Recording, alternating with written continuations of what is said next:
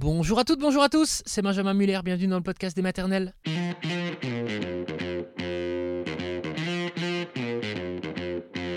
Aujourd'hui, nous parlons de la surdité des enfants avec ce témoignage de Rose, je suis sourde, et alors nous allons entendre Rose et nous serons juste après avec le professeur Philippe Duverger. Comment grandir et se construire quand on est porteur de handicap Euh, Mon invité, c'est la preuve vivante que ça peut très bien se passer. Bonjour Rose. Bonjour. Alors Rose, vous êtes née malentendante, vous avez été euh, appareillée et implantée à l'âge de 19 ans. Donc bah, vous allez nous raconter comment finalement vous avez fait de votre handicap une véritable force dans votre vie. Euh, comment vos, vos parents ont découvert que vous étiez malentendante, sachant que vous êtes née comme ça? Euh, alors ça s'est fait par pur hasard. En fait, j'avais un, j'avais un remplaçant Mhm. euh, qui était mon pédiatre qui s'est mis derrière moi. Et il s'avérait que pendant le test, euh, donc il me parlait, il s'est mis derrière moi et je ne pouvais pas lire sur ses lèvres. Et c'est à ce moment-là qu'en fait, il s'est dit Ah, il y a peut-être un problème. Et donc, ils ont vu que bah, c'était peut-être la cause de. bah, parce que j'étais malentendante. Et c'est pour ça qu'après les tests, ça a révélé que, effectivement, j'avais bien moins 40% d'audition à l'époque. Mais parce qu'en fait, il y avait des, des symptômes quand même, des signes avant-coureurs euh, qui alertaient vos parents? Euh, oui, en fait, par exemple, à l'école, euh, c'était par exemple, les, les maîtresses appelaient et moi, je restais jouer. Ou. Oui, c'est euh, ça. C'était, j'écoutais pas, ou moi, j'étais dans- vraiment dans ma bulle, et c'était que ces signaux-là, mais ils se disaient pas, voilà, c'est peut-être un problème de surdité. Ils se disaient, bah, elle est insolente ou, ou quoi. Mais mes parents, en fait, j'avais tellement des petits tips pour les entre guillemets, berner que, en Ouais. fait, finalement, bah, ils se sont jamais rendus compte. Mais c'est fou, c'est-à-dire qu'en fait, euh, vous, vous pensiez que c'était un état par défaut, quoi, voilà, que tout le monde était comme ça, et vous aviez trouvé des ressources pour pas, voilà, pour pas que ce soit un handicap. Déjà, vous aviez quel âge au moment où vous avez vu ce pédiatre? Euh, 8 ans, 8 ans. 7, 8 ans. Est-ce est-ce que vous aviez conscience que vous n'entendiez pas bien, sachant que vous êtes né comme ça? Euh, non, je pense qu'inconsciemment, j'avais conscience que j'avais quelque chose en moins, que j'avais, que j'étais différente, mais je ne savais pas que c'était parce que j'entendais moins bien. Je savais juste que je me sentais dans ma bulle plus que les autres, euh, que j'avais des problèmes de timidité ou autre, mais je me suis pas dit euh, c'est parce que bah, je- j'entends moins bien que les Mhm. autres. Vous avez été appareillé à 8 ans, donc au moment où on a fait ce diagnostic. Qu'est-ce que ça a changé dans votre ressenti? Euh, beaucoup de choses. Il y a des sons que j'ai entendus pour la première fois, par exemple l'eau, les voitures, les oiseaux, et c'était Vous aviez jamais entendu un oiseau avant? Non, c'était effrayant. Au début, euh, j'ai pas ressenti ce plaisir-là tout de suite. Ça a pris beaucoup de temps. Euh, c'est pour ça que souvent les enfants, en tout cas les personnes qui sont appareillées, euh, bah, le portent pas au début ou ont du mal à le porter euh, direct. Parce que ça vous angoissait, en fait, le, le chant des oiseaux? Euh, non, mais en fait c'est très fort, c'est très amplifié. Les appareils auditifs, c'est vrai. T'as l'impression d'être dans une télé constamment. Tu parles dans un micro, c'est des micros en fait, c'est Mhm. pas une oreille euh, euh, bah, comme vous. Oui. Et donc tu te rends compte que c'est pas des sons, c'est pas agréable au début. Oui, c'est ça. En préparant l'émission, euh, vous nous avez dit que malgré les appareils, vous n'arriviez pas à entendre à, à 100%. Comment se passent les années collège alors pour vous, avec cette audition qui est quand même pas parfaite? C'est très compliqué, surtout quand on ne connaît pas ce handicap-là. Euh, au collège, en fait, par exemple, pour vous dire un peu, j'entendais euh, des phrases, mais la moitié des mots à chaque fois. C'est des syllabes qu'on entend, on n'entend pas toute la phrase, c'est le cerveau qui fait la phrase, mais ça demande beaucoup, beaucoup, beaucoup de concentration, et c'est pas toujours facile. C'est pour ça qu'au collège, ça a été très, très compliqué pour moi. Donc en fait, pour y arriver, il fallait lire sur les lèvres des profs, en C'est fait. ça. Et les profs, comment ils étaient avec vous? Alors, il y en a qui comprenaient et pour la plupart, ils ne comprenaient pas. Parce que souvent, dans les établissements, j'étais la seule personne qui était euh, malentendante, du moins quand j'étais au collège. Et euh, du coup, c'était très compliqué parce que je me retrouvais face à des situations extrêmes euh, de moqueries, de, de- de choses très De la gênantes. part des profs? De la part des profs, ouais. Et ça donnait quoi, par exemple? Euh, bah, une fois, j'étais dans la cour d'un collège, donc en fait, tu as les classes, donc les professeurs Mhm. viennent chercher les élèves par rang. Et euh, c'est un grand hall où tous les, tous les élèves en fait, se retrouvaient pour monter en classe. Et elle m'avait demandé de tenir la porte en fait, euh, bah, du groupe derrière moi. Et j'ai pas entendu. Et euh, elle a pris ça pour un refus euh, de sa crédibilité. Et donc elle est descendue, elle m'a plaqué contre cette porte. Et elle m'a dit Tu tiens cette porte, mais tellement fort. Et moi, j'étais tellement fragile, timide à l'époque, que ça m'a traumatisée encore aujourd'hui. Mais vous lui avez dit que vous entendiez mal? Ouais, je suis allée la voir à la fin. Je lui ai dit excusez-moi, euh, j'étais toute euh, avec une petite voix. Voilà, euh, j'ai des petits appareils, j'entends pas bien.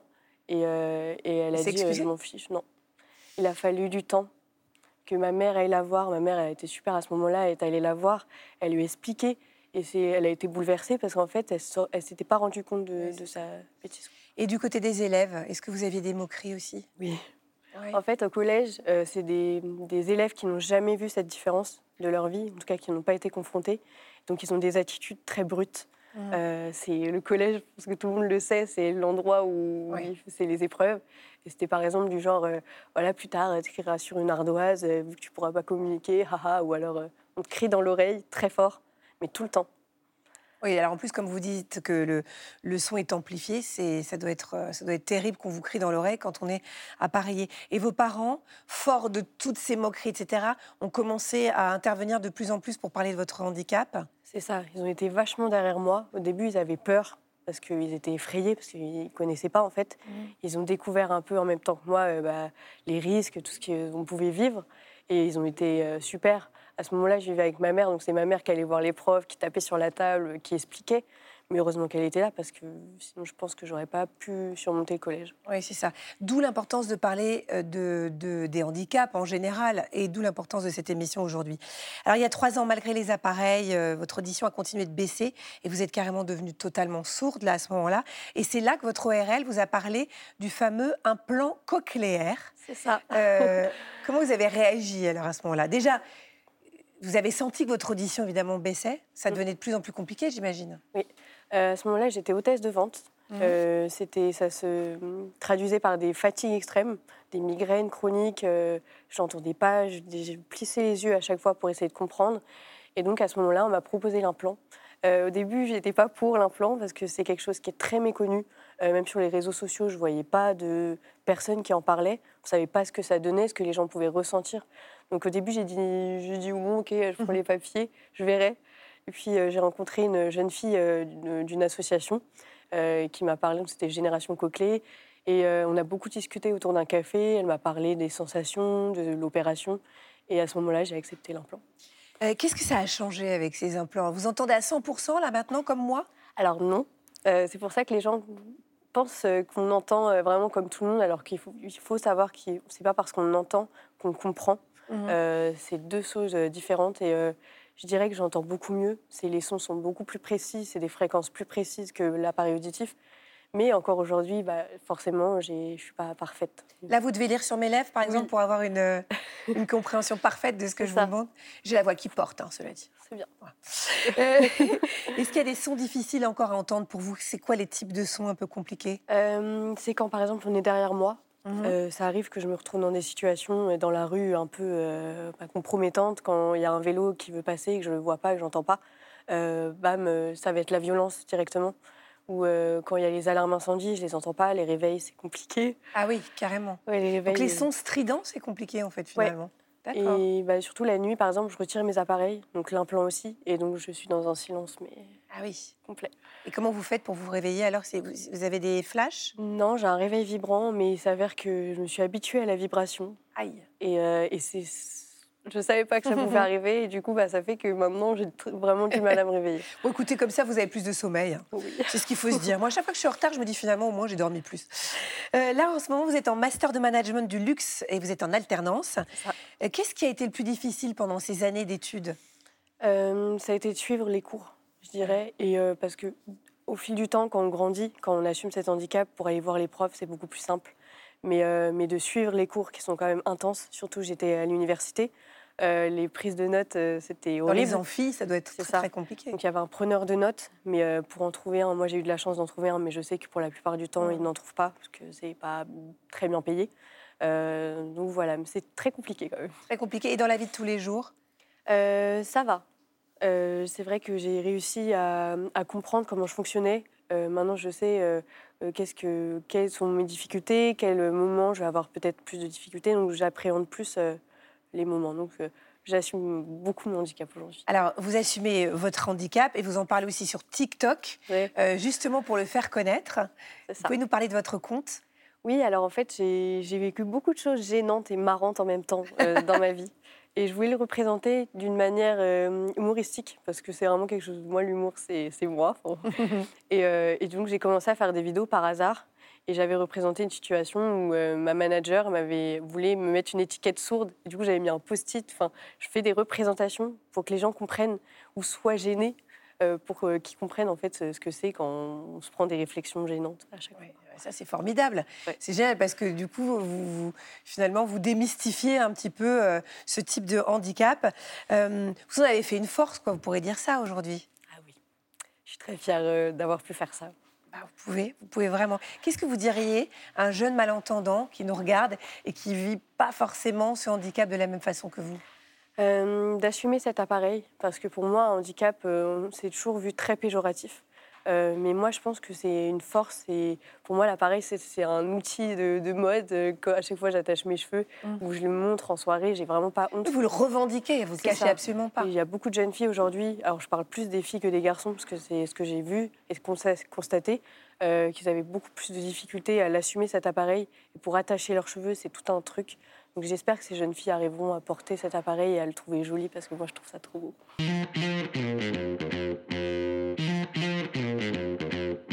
Ça rigole pas, je peux vous dire, parce que là, c'est le professeur Philippe Duverger qu'on a sur ce plateau. Quoi. J'adore lui faire ça parce qu'il est ultra modeste. Donc, comme il est ultra modeste, j'en profite pour lui dire qu'il est extraordinaire, extraordinaire. Mais c'est vrai, professeur. Vous savez que vous êtes un des premiers experts, premiers experts que j'ai eu sur ce plateau il y a 7 ans. Ah oui, et que ça fait 7 ans déjà. Ça fait 7 ans, vous vous rendez compte. À l'époque, on était dans une petite maison, on a, déménagé dans une autre maison. Mais vous m'avez beaucoup marqué, pour, pour toujours. Je ne sais pas pourquoi. Il y a des phrases que vous avez dites dont je me souviens encore. C'est pour ça qu'à chaque fois que vous, vous, venez, je vous fais un peu la fête, quoi. Vous voyez ce que je veux dire? Vous êtes pédopsychiatre, vous êtes chef du service de psychiatrie de l'enfant et de l'adolescent au CHU d'Angers. Vous êtes professeur des universités aussi. Vous avez écrit beaucoup d'ouvrages. On va parler euh, du dernier qui vient de sortir, L'amitié à l'adolescence. Ça, c'est un sujet très important. Vous reviendrez pour nous en parler. C'est chez First Edition. Là, on va continuer à parler donc euh, de, du handicap, du handicap de Rose. Est-ce que euh, déjà vous pouvez nous parler de ce fameux implant cochléaire dont euh, Rose a bénéficié? Alors, je ne suis pas ORL, hein, je suis pédopsychiatre, mais je suis médecin. Mais vous connaissez bien ces sujets. Oui. Alors, l'implant cochléaire, c'est un, appareil miniaturisé mhm. qui est en deux parties. Une partie interne, et par une intervention chirurgicale qui va se placer sur la cochlée. Il faut donc opérer pour poser un implant sur la cochlée. Et puis une partie externe qui va être en fait un micro qui va euh, enregistrer les sons. Et donc, il faut une opération chirurgicale pour aller poser ça sur la cochlée, dans l'oreille interne. Et ça va permettre d'envoyer des impulsions sur le nerf auditif et sur le cerveau. D'accord. Alors, il faut une période de transition, hein, parce que le cerveau, il n'a pas l'habitude d'entendre ces sons. Il faut au moins six mois. Euh, mais Rose l'a très bien expliqué. Et, pardon. et donc, après, il faut euh, que progressivement, l'enfant ou l'adolescent apprenne ces nouveaux sons, ce qui peut être un peu surprenant parfois. Oui, parce qu'elle a parlé de compréhension, Rose. Exactement. Il y a, entendre et comprendre. Exactement. Et puis, le, me rappelle de cet enfant qui me disait Mais j'ai l'impression que tout le monde a des voix de Mickey, ou, d'entendre des bips, c'est des voix nasonnées. Enfin voilà, il faut vraiment une adaptation, une période d'adaptation qui peut durer six mois, mais qui, peut surprendre et inquiéter si on n'a pas prévu. Oui, c'est ça. Il faut bien accompagner l'enfant. Voilà. Et puis, et puis dire aussi que l'implant cochléaire, finalement, ne va jamais restituer une audition totalement normale. Mmh. Mais bien évidemment, ça va beaucoup améliorer. Donc c'est une opération chirurgicale avec un petit appareil sur la cochlée. Ça dure deux heures. C'est euh, quelque chose qui a beaucoup amélioré les choses, mais, mais qui vraiment ne restitue pas totalement une... On a bien compris. Alors on a plein de questions qui sont arrivées euh, sur les réseaux. Yasmine. Oui, notamment une en vidéo de Magali qui se met du côté des parents d'enfants euh, en situation de handicap. Regardez. Bonjour, j'aimerais savoir, la tentation de surprotection doit être grande quand on est parent d'un enfant handicapé. Comment éviter cet écueil? Merci. Alors c'est très, c'est tout à fait vrai. Dès qu'il y a une question de handicap, les parents, leur tendance c'est de, de surprotéger. Et, je dirais qu'à la limite, le danger c'est de surhandicaper. Mmh. C'est-à-dire qu'il n'est pas question de faire à la place de l'enfant ou à la place de l'ado. C'est même à la limite une façon de le disqualifier. C'est tentant de sur protéger, parce que c'est vrai que euh, c'est compliqué pour les parents d'accepter ça, et donc ils vont tenter de faire à la place. Oui, c'est ça. Donc, il faut faire attention à cet écueil-là. Exactement, parce que sinon, ça peut enfermer l'enfant jusqu'à éventuellement l'exclure, mhm. puisqu'on fait à sa place. ça, voudrait dire qu'il n'est pas digne ou, mhm. qu'on n'a pas confiance en lui. Et donc, c'est vraiment très, très important. Il ne faut pas anticiper sa vie. Il ne faut pas faire à sa place. Il faut l'accompagner. Il faut l'aider. le plus possible. Exactement. Et puis, et puis, il faut aussi, euh, je dirais, vraiment ça c'est important, continuer à rêver. Parce que le problème avec le handicap, c'est que finalement on a l'impression que bah voilà, tout s'arrête, ça bloque les choses. Alors que pas du tout. Il faut continuer à rêver, il faut continuer à imaginer. On peut encore faire plein plein de choses. J'ai l'impression que l'île, ça te parle là ce que, Ouais, si, si, si c'est exactement ça. Hein. Ben voilà. Bah, quand vous avez dit euh, surprotéger, c'est même surhandicapé, c'est vrai que moi, euh, mes parents étaient très protecteurs. Et en fait, bah, du coup, ça me handicape encore plus parce que j'avais envie de faire des choses que finalement, ils ne me laissaient pas trop faire et que j'ai appris à faire plus tard. Mais du coup, j'étais handicapé par rapport aux autres au niveau social. Genre. On peut pas mieux dire. Vraiment. Et, euh, pour le coup, euh, toi, tu as fait une force de ton handicap aussi. Hein ouais, moi, j'ai. Ouais, clairement, j'ai mon handicap, euh, je passais par plein d'étapes. Et c'est tellement une force que je le vois même pas. Je fais comme si j'en avais pas en fait. C'est génial, ça me rappelle une petite histoire d'un jeune garçon que j'ai pu rencontrer, moi, à la demande de ses parents, qui n'allait pas bien à un moment donné. Un jeune garçon à Angers qui, qui avait une hémiparésie de naissance. Et c'est vrai qu'il est arrivé donc euh, à l'hôpital. Euh, il avait un fauteuil roulant par moment, mais parfois une, faiblesse. Je l'ai vu deux, trois fois. Euh, et c'est un jeune qui va aller jusqu'à championnat d'Europe et championnat du monde d'escrime. Je l'ai vu deux, trois fois. Quand il venait prendre ses rendez-vous, j'ai dit une fois à la secrétaire bah, Dis donc, t'as vu ce jeune garçon là Je vais l'appeler Gilles. Et elle a dit Bah oui, oui, bah, il n'y a rien de spécial. Je dis Bah si, il a une hémiparésie. Elle ne l'avait pas vu. Mmh, c'est fou. C'est fou. Et, c'est vrai que c'est impressionnant de, de voir qu'il ne faut pas voir le handicap, il faut voir l'enfant. Il ne faut pas voir la déficience, il faut voir l'ado. Et ça, c'est vraiment très, très important.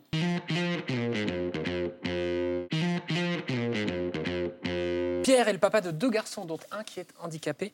Comment faire pour que le handicap ne prenne pas toute la place dans la famille? Ben c'est vrai qu'il faut pouvoir en parler, il faut pouvoir partager des activités, il faut éviter en effet que toutes les activités euh, et la maison même soit construite autour du handicap. Hein, je pense au fauteuil roulant, des choses comme ça. Il ne s'agit pas de banaliser, mais il s'agit euh, de, euh, prendre des temps privilégiés sans que l'enfant se sente privilégié. Il faut vraiment euh, accompagner, sans surhandicaper et sans surprotéger. Ça demande une subtilité, j'imagine, notamment pour l'autre enfant? Absolument. L'autre enfant peut, d'ailleurs avoir des moments de détestation de son frère. Hein. On a le droit de détester son frère ou sa sœur. Euh, il faut déculpabiliser, il faut en parler, il faut qu'il y ait des temps chacun pour euh, chaque enfant et, surtout euh, faire en sorte que finalement on oublie le handicap. On puisse composer avec, on puisse faire avec. Je sais, c'est facile à dire, hein, mais, mais voilà, on peut faire plein de choses. On peut même se surprendre à faire des choses qu'on n'était pas capable, qu'on ne se croyait pas capable de faire. Et à ce moment-là, c'est un bonheur. Bérangère a besoin d'aide. Elle vous dit J'ai deux enfants, dont un en situation de handicap. Je vois bien qu'à certains moments, mon aîné déteste son frère et se déteste de le détester. Que faire?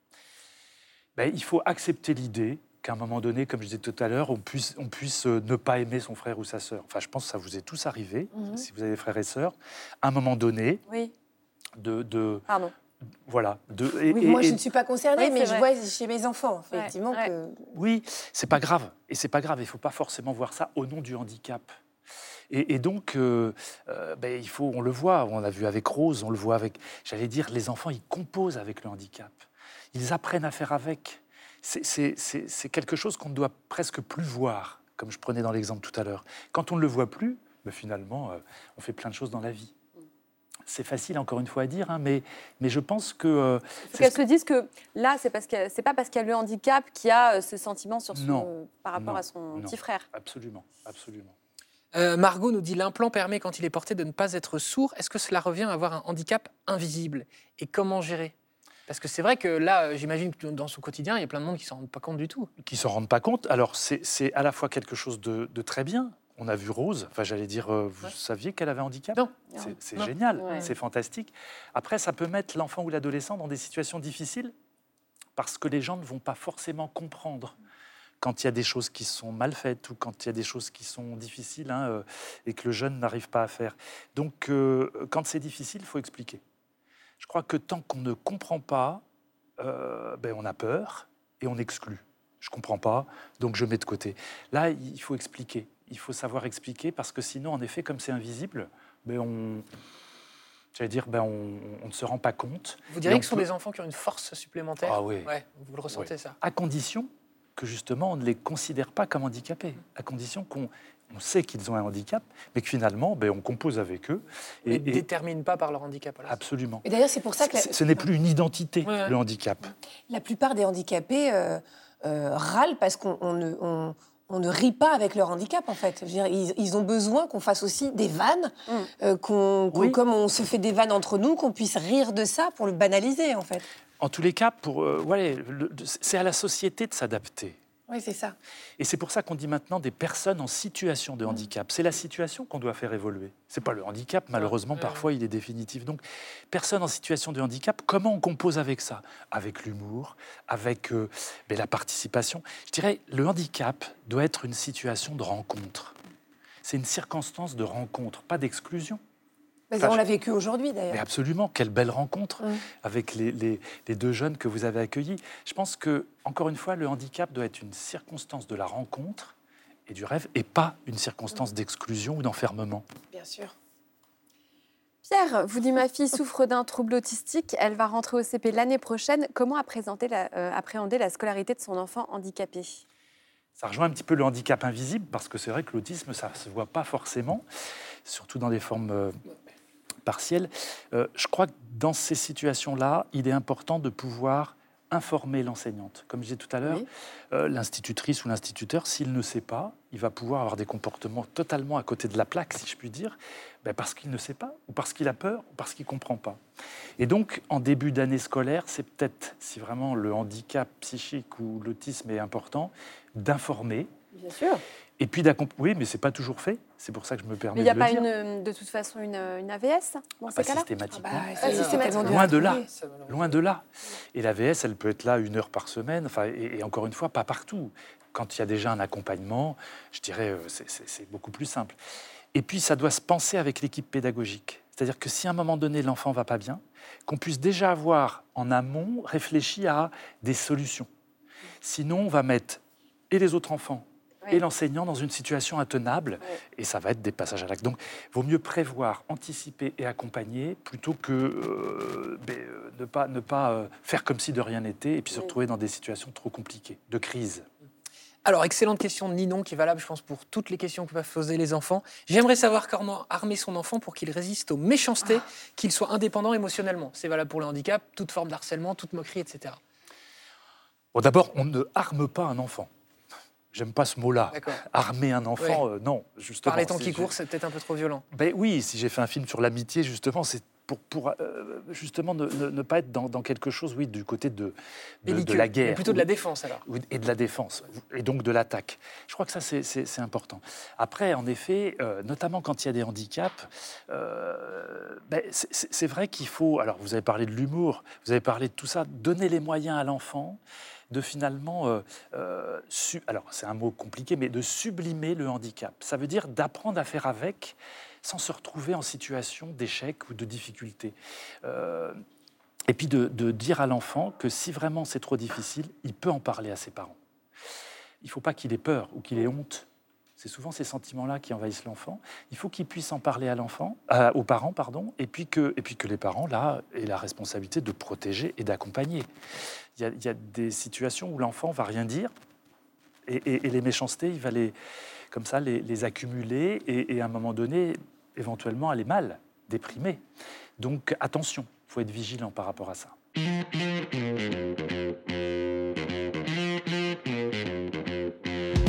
Merci beaucoup au professeur Duverger, Philippe Duverger, d'être venu dans la maison des maternelles et merci à Rose d'avoir accepté de nous raconter son histoire. Voilà, c'est la fin de cet épisode du podcast des maternelles. On se retrouve très bientôt sur France 2, en podcast, sur les réseaux sociaux, bref, où vous le souhaitez. Salut tout le monde